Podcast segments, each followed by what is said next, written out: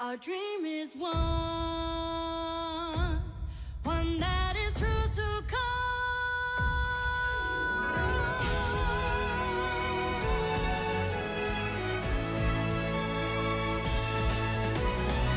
好，随口说美国。呃，这一期是因为我之前在看奥运的这个过程当中啊、有看到美国的这个电视台以及呃美国的一些主流媒体呃出现过对本届奥运会的呃一些吐槽。当然，这个是指电视观众呃或者是呃一些媒体观众，就主要是针对美国队参加奥运会的呃这一些呃方方面面的吐槽哈。我就刚开始我觉得蛮有意思的，所以就去。搜了一下，呃，关于美国人对于本届奥运会的一些吐槽点，那结果搜寻了一下，发现吐槽的角度还是其实是各个方面的。所以呢，今天我就从三个方面啊来全方位的把美国人对于本届奥运会的一些槽点啊，以及美国人对于本届奥运会的一些争议啊，其实有一些是争议哈。倒不是纯粹吐槽啊，就是有些人支持这样，有些人不支持啊，或者说有些人吐槽了，有些人说，哎，我不觉得它是个吐槽点啊，这叫争议啊。那还有就是美国本身运动员啊，对于本届奥运会的一呃一些吐槽啊，所以这就构筑了三个层面的这种吐槽。嗯、那我们的听友就不妨稍微轻松一点，来看看就美国人是怎么吐槽奥运会的美国队。啊，以及出现的一些争议。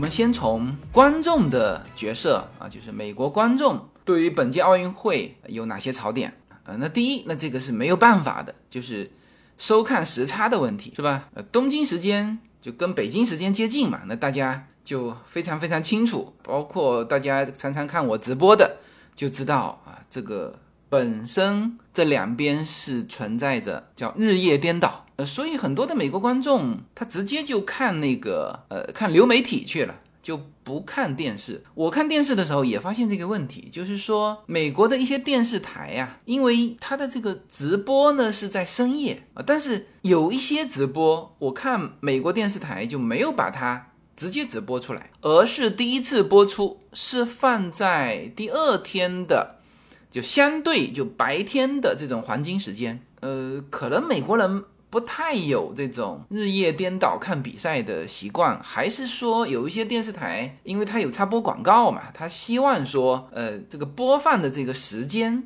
呃，能够有比较好的经济作用啊，所以。这个观众首先吐槽的是日夜颠倒的这个就不好的这种收看感受。那第二呢，啊，其实也是就是奥运会刚开幕的时候就开始吐槽的，倒不是大家看到的说吐槽东京那个开幕式哈。呃，我知道很多中文媒体就是更关注那个呃开幕式，就比较诡异嘛，像比如说北野武，呃，他也呃强烈批评。但美国的观众呢，第一吐槽的啊，还是沿袭了美国的习惯哈，就美国一般是吐槽美国人，哎，他吐槽什么呢？吐槽美国队的服装。你看，我看的这个是《华尔街日报》哈，它的题目是，并不是关于那些美国奥运制服的一切都是可怕的，就说明被吐槽的太猛烈了。呃，然后这篇文章等于是出来缓和一下。你看副标题就是在东京奥运会开幕式上，美国运动员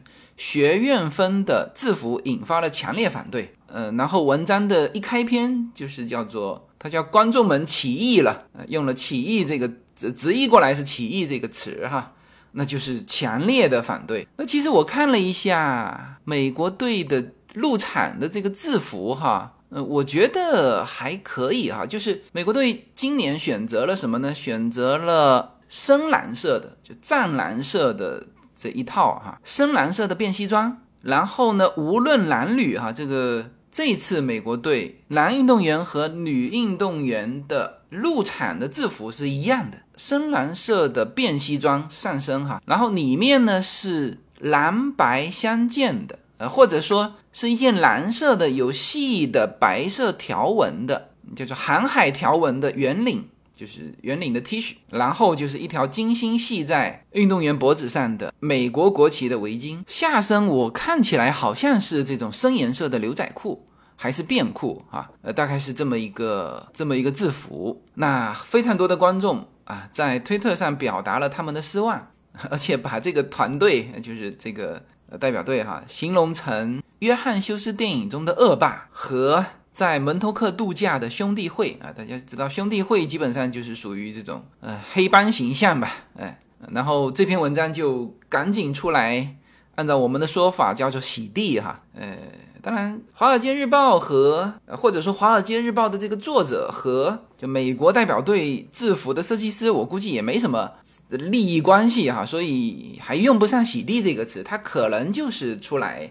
做一些辩护哈，然后他是这么说的：“他说我不是来为这些制服辩护的，但是作为一个整体，它确实让运动员看起来是啊有一些这个漫画风的啊。”他说这个制服呢也不是没有优点，你看用这个词哈，也不是没有优点。然后就举了那个围巾为例啊，他说那条红蓝白相间的围巾啊，它为原本柔和的。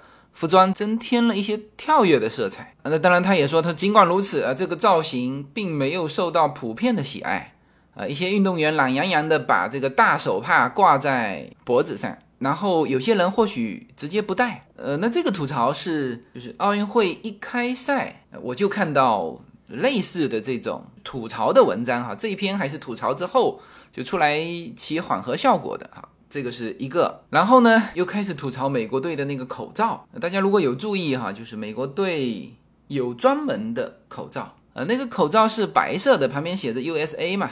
特别很多运动员在领奖的时候都戴那个口罩，那个口罩是就成一个立方体突出的。然后呢，就正常口罩它是半弧形的嘛，然后面上是光滑的。那美国队的那个口罩呢，它突出的就是。棱角分明的啊，就是它，我刚才说像正方体一样凸出来，哎，然后呢，在那上面有很多的褶皱，就是很硬朗的那种褶皱啊。当然它是横的，但是不管是横的还是竖的哈，这个看起来就像美国人说的啊，这个说运动员们戴着面具，看起来像与蝙蝠侠的敌人贝恩所戴的面部器官呃惊人相似，很多。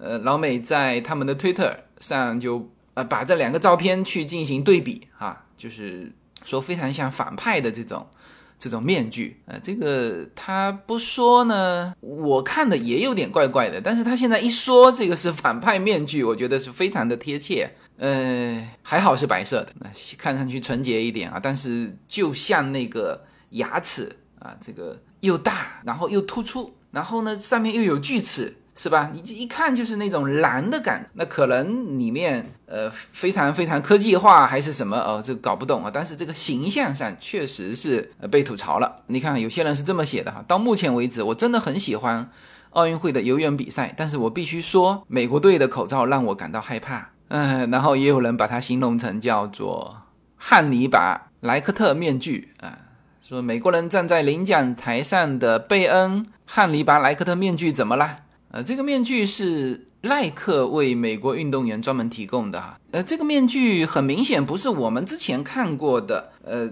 这种防就是医疗防护面具，或者是它就是为美国的运动员专门设计的啊。但是被吐槽的一塌糊涂。好，那么这个是美国观众吐槽美国队的啊，从服饰上在吐槽。那么美国队到现在为止，大家都知道成绩并不好，在。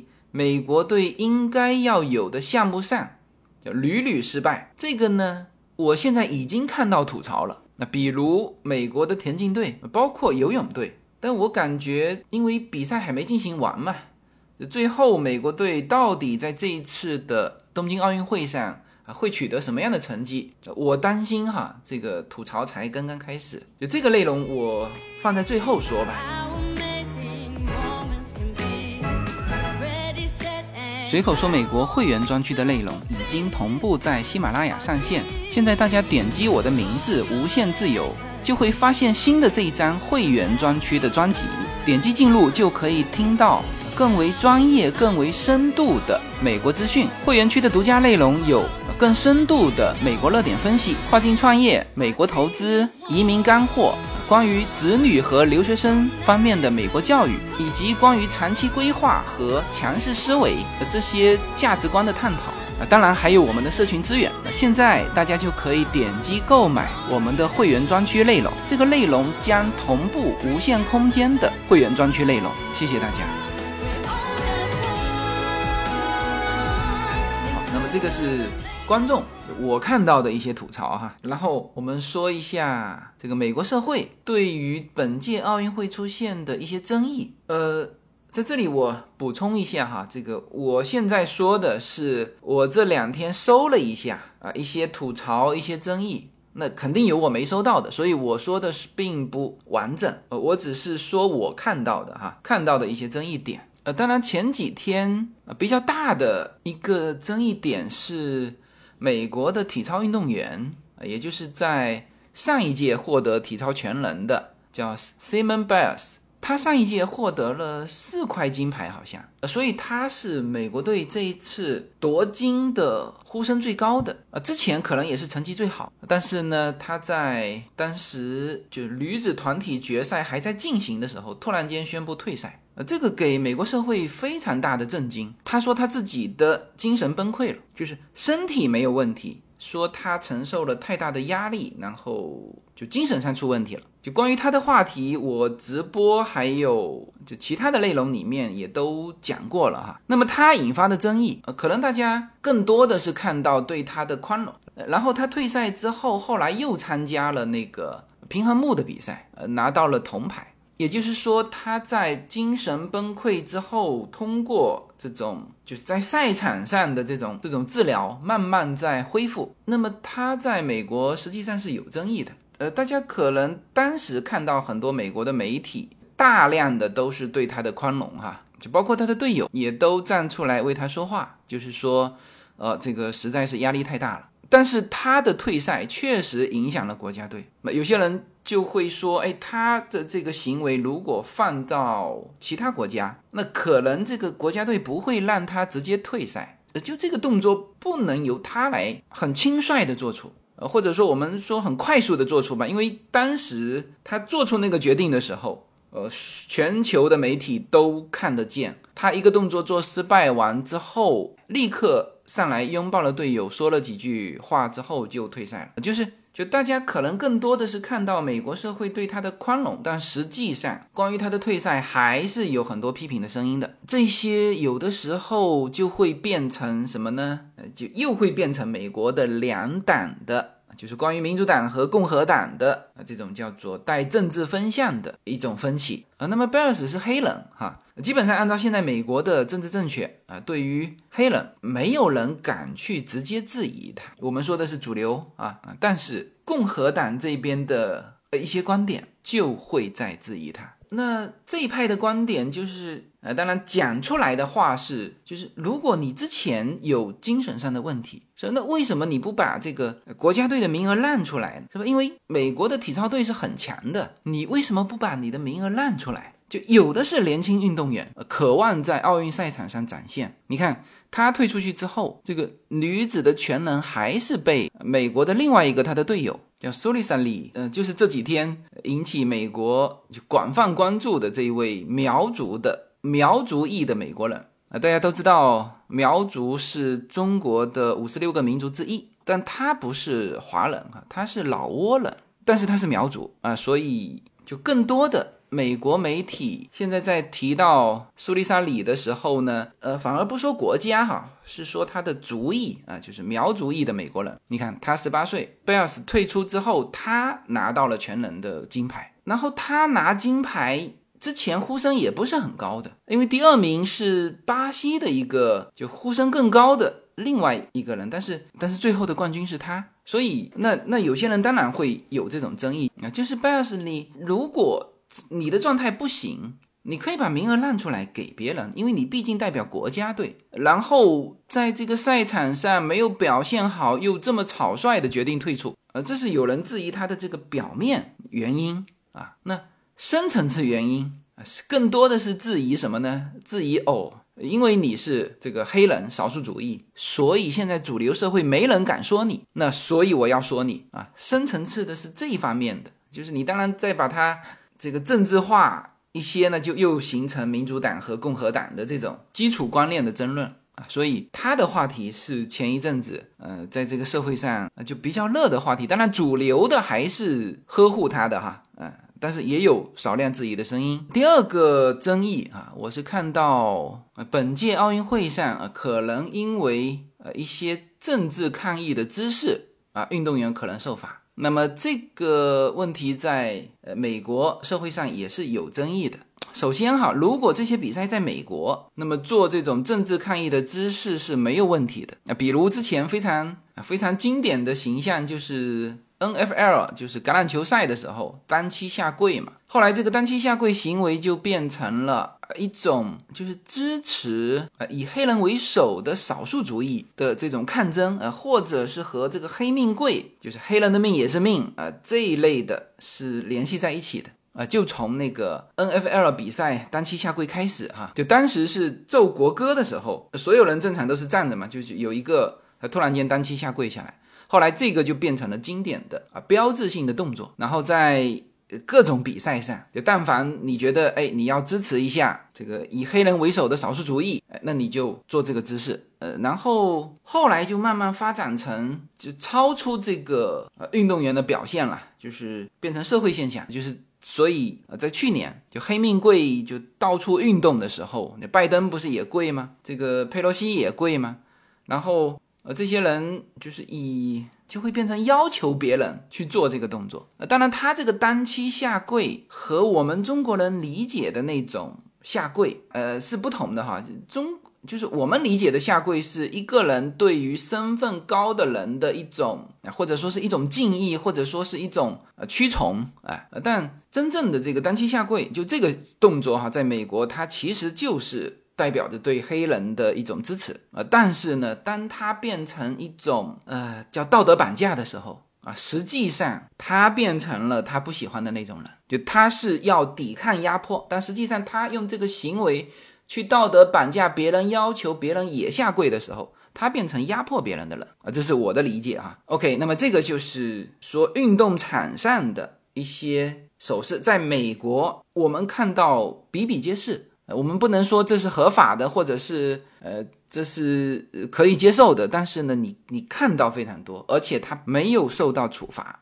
好，那么在奥运会上，八月一号的时候，一个二十五岁的美国铅球运动员。叫 Raven 桑德斯，八月一号的时候，在决赛上他是得到银牌哈。他领奖的时候做了一个姿势，就是把双手交叉放在头顶，做出这个 X 的手势。这个手势是什么呢？叫声援被压迫的人民的一个权利。呃，这个动作在我看到这个报道之前，还还是比较新的一个动作。我因为在其他的赛场上还没看到过，但是呃，这个非常明显哈，就是你领奖的时候突然间做了一个。交叉手势，这个感觉好像是你也可以形容这个上面还有一个手铐啊，就是这种抬起来这种啊，就被压迫人民的叫声援被压迫人民的权利啊。好，那么这个动作就违反了什么呢？就违反了国际奥委会禁止在奥运会赛场上出现任何有政治符号的行为。那么这个非常明显是一个政治符号，所以这周一，本周一上午，国际奥委会就表示要。调查这件事情，那么国际奥委会正在跟国际田径协会以及美国的国家奥委会联系，就看看怎么处理这件事情。呃，那么奥运会之前，就美国的奥委会曾经表示过，就是如果出现一些抗议的行为，比如说单膝下跪，呃，美国奥委会是不会考虑制裁本国运动员的，因为这种现象刚才说了，在美国非常非常普遍。那么这位 Raven 桑德斯是一个黑人。他是公开致力于这个支持有色人种，包括 LGBTQ，就是呃，什么叫 LGBTQ 呢？这个前一阵子，另外国内的一个事件，可能也会让很多人注意到这个 LGBTQ 啊，就是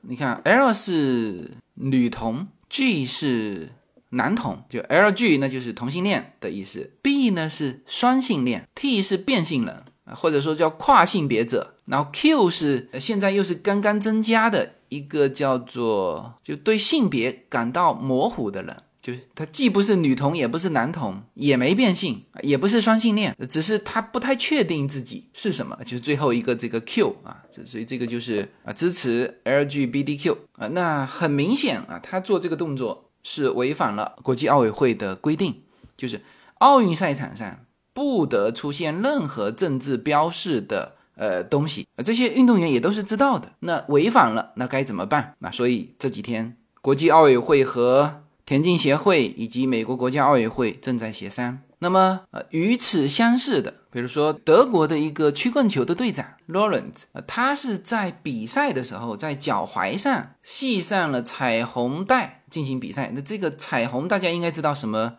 什么意思哈？这个但凡知道 LGBT 的呃人都知道，彩虹就是代表就对同性恋和双性恋以及这些性别不确定者的这个群体的一个支持。就我最早去欧洲的时候，荷兰专门有这个节日，呃，现在美国也很多地方有这种节日哈，就是支持同性恋、双性恋的这种，它也叫少数少数族群吧。那呃都是彩虹的这个旗帜啊，所以它在它的脚踝上。系上这个彩虹带比赛，一看大家就知道是什么意思。但是呢，国际奥委会没有对他的这个行为进行制裁啊，因为他是在比赛上，而且呢，就是他的服饰，他如果去申辩的话，你很难说你这个彩虹就是那个意思。他说我没有啊，是吧？我的袜子就是彩虹色的，所所以没有对他这个行为进行制裁。但是实际上。大家也都知道，这叫做软化了部分的这种严格地产，就对于那些说不清楚的东西，那就算了。但是美国黑人做的这个双手交叉置于头顶的这个姿势呢，他是在领奖台上做的啊，那这个我估计会有惩罚。那所以呃这些事情呢，也在美国境内引起讨论。但美国人的讨论呢，基本上就是就是关注这个事情，因为本身。呃，做这种政治姿势呢，就在美国，他也是一步一步走到台前。然后现在美国运动场上几乎是叫默认。呃，那之前川普执政的时候也是有争议的。呃，川普是不允许的，说你这个升国歌的时候，所有人都是站着，你突然间单膝下跪下来，啊，这是不被允许的。川普说过这个话的。啊，但拜登就不一样，拜登是支持的，他拜登自己都单膝下跪。是吧？所以美国目前是这个情况，但是在奥运赛场上出现这个情况，也引发了美国社会的关注。那么这个是第二个争议点，政治表达。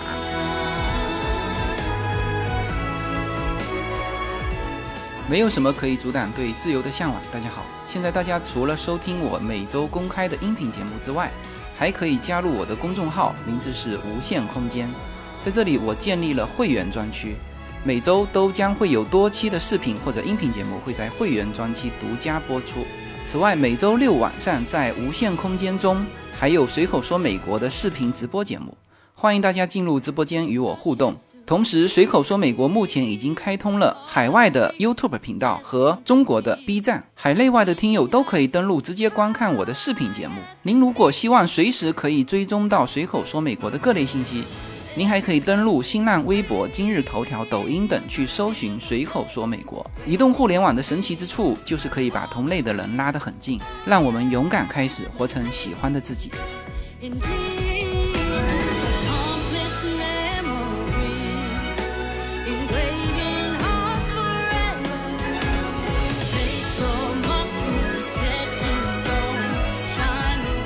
第三个我看到的就是有争议的。我们说有争议，就是有人支持，有人反对，哈，这叫有争议，是一个蛮有意思的话题，哈。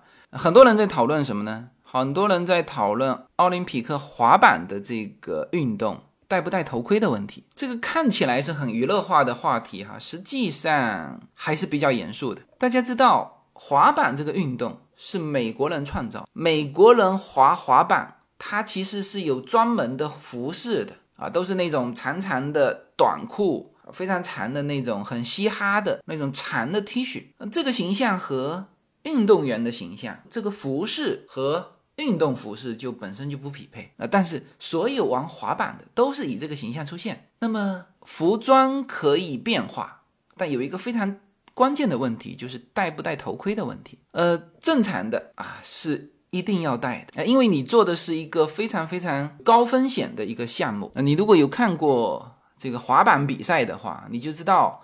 真正的比赛，即使是滑板高手，也不像我们看到的，像抖音里面的那种花样旋转，好像都不摔的，它都是要摔的。而且特别是这种街景式的这个项目，那摔下来是摔得很重的。但是大家可能看到，特别是男子哈，大多数的运动员是没有戴头盔的。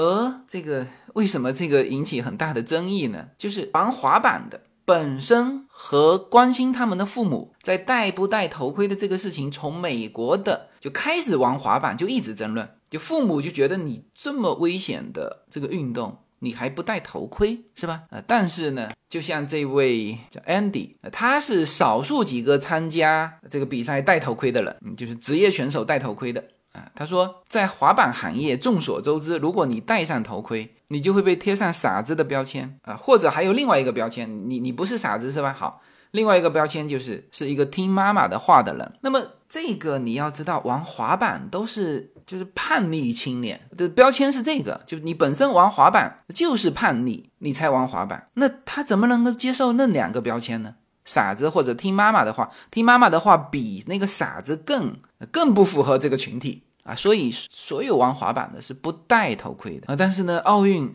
呃，因为它是这种级别的比赛，为了保护运动员，就是综合了一下，要求这个十八岁以下的参赛者必须戴上头盔，而且这个是周三啊，就是昨天。这个那个叫公园式比赛，就滑板的碗式比赛，就这个比赛开始的时候，就奥运会这个项目就要求十八岁以下的必须要戴，呃，所以大家都说就是毫不奇怪，就可以想象在比赛中穿牛仔裤的奥运会运动员也是最讨厌被告知该穿什么的运动员，呃，因为他现在是一个奥运比赛了，就不是街头啊这种这种运动啊，所以就当。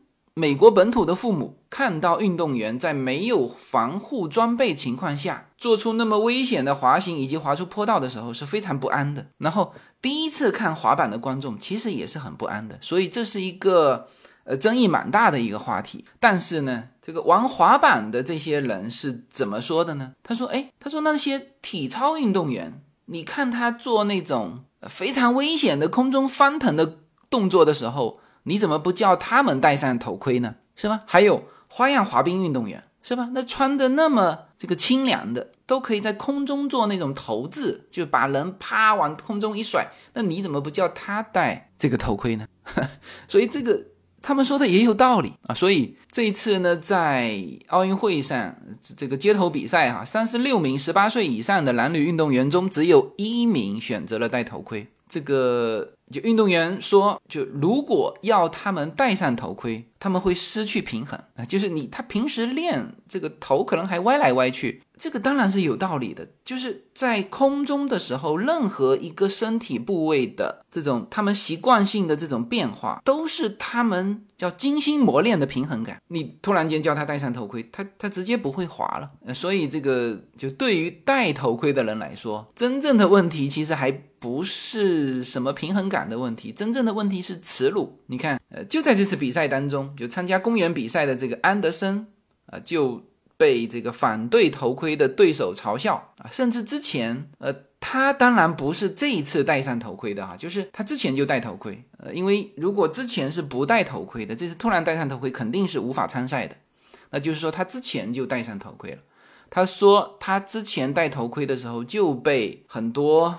反对戴头盔的人，嗯，就几乎是叫做校园暴力吧。有一次甚至是在他的头盔里小便，就是直接就把他头盔拿过来。在里面小便，就以这种行为来呃来羞辱他，所以他就说，他现在是站出来说这个戴头盔是多难啊，然后他自己是推出了，还自己设计了他的头盔系列，呃，那这个是比较好的哈，就是说，当然玩滑板是很危险的，他是需要戴头盔的啊，但是你怎么把这个头盔和这个运动去结合，那必须要由玩滑板的人来设计头盔。就慢慢的可能从这个动作啊，以及从这个外观上，呃，可能才会得到呃这些滑板人士的最后的一些认可吧。所以他说，他说我觉得很多人他们是想戴头盔，但是不戴呢，是因为它背后的耻辱以及你能够经受多少嘲笑啊。而且他说这个东西头盔啊，它获得赞助商的难度是非常大的，因为在杂志上是不可能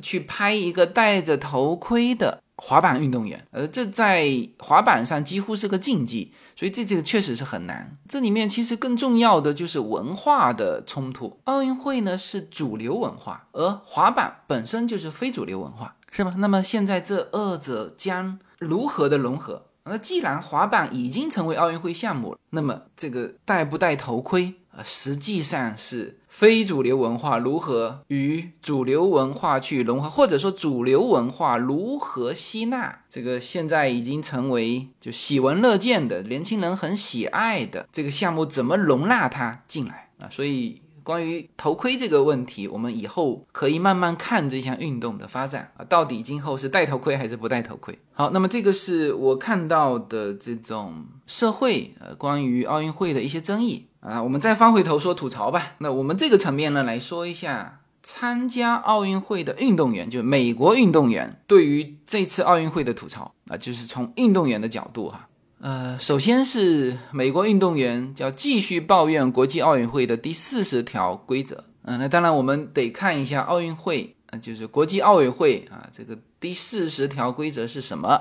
被美国运动员持续抗议哈啊，这个是跟利益有关啊。这条规则禁止参赛者在奥运会期间宣传非奥运赞助商。这一看就是利益。几个美国的知名的运动员，呃，他们是呃对第四十条提出抗议哈。有一些运动员是这么说的啊，他说：“让我感到困惑的是，我们参加奥运会并没有获得报酬，而他们却赚了数十亿美元。也就是说什么呢？就是上场的运动员的穿着，呃，之前是只能穿奥运会赞助商的衣服，你不能穿其他品牌的。”那这个就引发了从其实从二零一二年开始，呃，就引发了每一届都有这个问题。然后有的时候把它取消，那有的时候又严格。那么这个从当然从奥运会的角度，就是国际奥委会的角度，他是这么认为的。他说这是一个奥运会的比赛，叫非奥林匹克合作伙伴在奥运会期间开展任何活动都不得使用奥林匹克的财产。就是说，这个时候你的品牌和奥林匹克的这个徽章肯定是在一起的，就你至少在这个舞台上嘛，是吧？那在这个时候，那么言下之意就是，要么你别来参加奥运会，你来参加，那你就不能够有这种非奥林匹克合作者的品牌出现在奥林匹克的会场上啊，这就是奥委会的第四十第四十条规则。啊，那么这个是一个，呃，另外一个呢，就是关于兴奋剂的问题。我今天是在我们的会员群里面看到呃其他的关于兴奋剂的批评哈，然后我去搜了一下英文的，呃，发现的是另外一种，另外一种吐槽哈，是美国的运动员吐槽其他国家运动员服用兴奋剂。你看哈，我看到的是标题就是美国游泳运动员在输给俄罗斯后抱怨服用兴奋剂。这是一位美国的仰泳明星，叫 Ryan Murphy。嗯，他呢就说到，他说兴奋剂仍然是这项运动中的大问题啊。他想知道所有的参赛者是否干净。那这个话呢是在东京奥运会在两场比赛输给了俄罗斯的游泳运动员之后他说的。呃，当然他没有直接指责呃，就是赢过他的人啊，但是他是在输给了。俄罗斯人之后说的这番话，所以就引发了外界对他的猜测。但是他后来也表态了，他说我没有指责俄罗斯人使用兴奋剂啊。他说我要祝贺俄罗斯的那两个人。他说他他们都做了难以置信的工作，他们都是非常有天赋的游泳运动员，都非常努力，而且技术很棒啊。他就后来他把这个话给圆回来了。嗯，这次大家看到俄罗斯队，大家会发现他们。打出的并不是俄罗斯的国旗，而且他们在领奖台的时候也不能奏国歌，也不能升国旗，就是因为兴奋剂的问题。嗯，俄罗斯被奥委会给认定是国家行为在支持运动员的兴奋剂，所以整个俄罗斯国家被取消了奥运会的资格。那么这次俄罗斯的运动员是以个人的名义，呃，在叫俄罗斯奥委会的这个旗帜下面参加的呃这届的奥运会。呃，但是我们看到在游泳的像这种竞技类的比赛上，兴奋剂的话题是免不了的。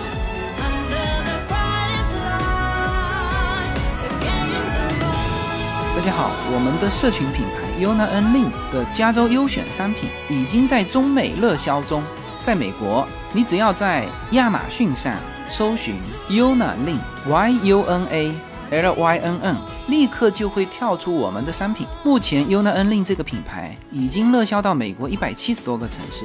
在中国，你只要在手机淘宝中同样输入 Yona Lin Y U N A L Y N N。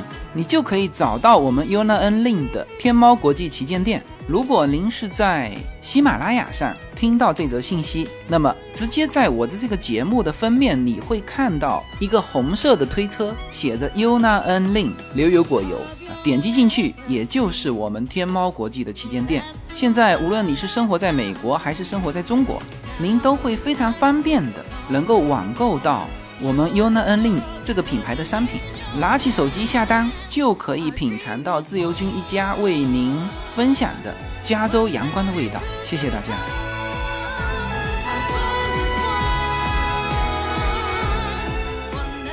好吧，那这个是我看到的，就本届奥运会，就是我搜罗了一下，目前美国的一些英文媒体对于本届奥运会的各种角度啊，有从这个娱乐的角度啊，也有从很严肃的角度。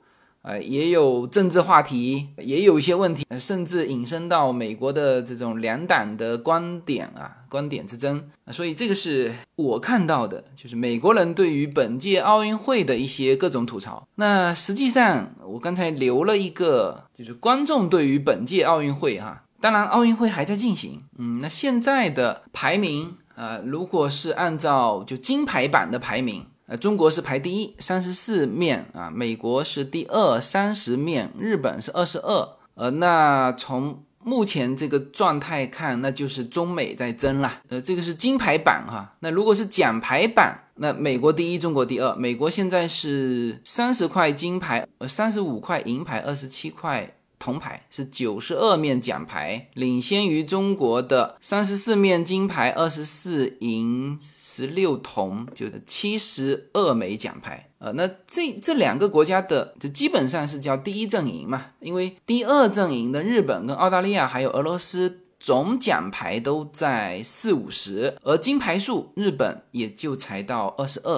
啊，所以基本上这就是总体的一个阵营。那么，呃，我为什么说美国就是美国的观众对于美国队的吐槽？呃，应该后面还有前面的，就我所看到的，一个是田径啊、被吐槽了，然后其他有一些我觉得应该要被吐槽的，那可能已经吐槽过了哈，比如说美国三对三篮球啊、居然连这个赛都没有进入，是吧？美国篮球队这个比赛还没有结束哈，但是很多人评价这一届的这个美国男篮呢，就是说他们几乎没有在一起，都没有同时在一起过，更别说一起打篮球了。呃，所以现在的美国观众对于美国男篮最后的表现怎么样，心里也还没底哈。而这个田径赛场、游泳赛场啊，包括体操，其实美国队都出现了呃各种各样的问题，就是原先有优势的项目变得不再有优势，然后一些志志在必得的金牌丢了。呃，所以虽然我现在还没有看到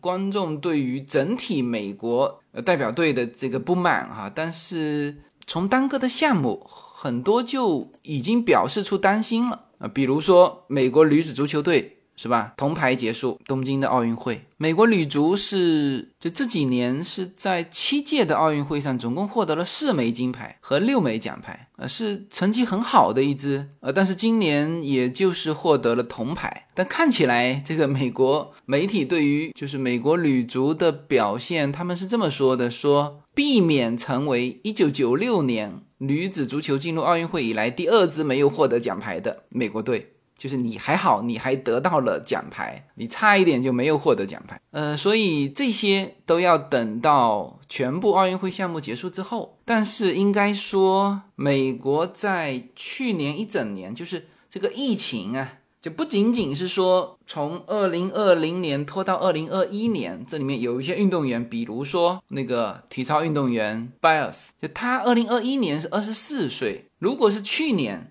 二十三岁，呃，因为体操运动员啊，他到了这个年龄，每过一年就都啊都是对他的挑战，一个是年龄增长，还有一个就是美国在去年一整年，呃，由于疫情的封锁，一些场馆是不开的，所以这些。奥运选手就是很多的奥运选手，他其实是没有办法在一起练球的。你看，我们就是我自己看直播看到的是三对三美国女篮的那个采访，那个其中一个运动员就说：“他说，事实上我已经一年没打篮球了。那那他们显然是幸运的，呃，或者说他们实力很强，是吧？还能够得到金牌。但是事实上。”就是有很多运动员没有办法去得到该有的训练，所以我感觉这一届美国的这个美国队在金牌以及嗯，特别是在金牌上，有可能会是一届比较差的成绩的一个美国队。那么这个会有落差的，因为我看美国的电视台哈，就是有一些主持人也是很自信啦，高度的自信，或者说是取悦观众吧。呃，但是正好我看到的是，他们把他们预测美国的成绩，就是在上一届二零一六年的这个巴西的里约热内卢的奥运会的时候，美国是四十六面金牌，英国是排第二嘛，二十七面，中国是排第三，二十六面。然后呢，当时他专门还把四十六面给分男女嘛，他说女生拿了二十七面，就美国的女运动员拿了二十七面。然后那个主持人说，你看。我们只要派女的出去参加就可以了啊，这个是就当时的那种自信满满哈。好，那现在看这一届，我总体感觉有可能美国这一届啊，至少金牌数就目前看到的就丢了不少，可能就有可能和上一届的这个成绩会有所差距。所以说，对于美国队的吐槽呢，可能后面还有。行。那这一期我们继续讲奥运，但是呢，是以吐槽的方式，就把美国社会关心的一些点给大家摆出来，好吧？那这期的节目就到这里，好，谢谢大家。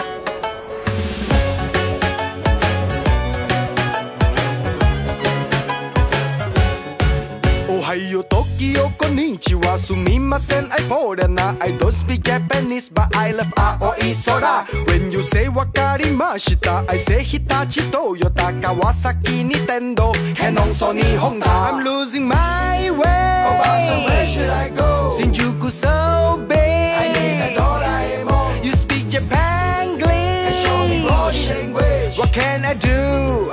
Where should I go?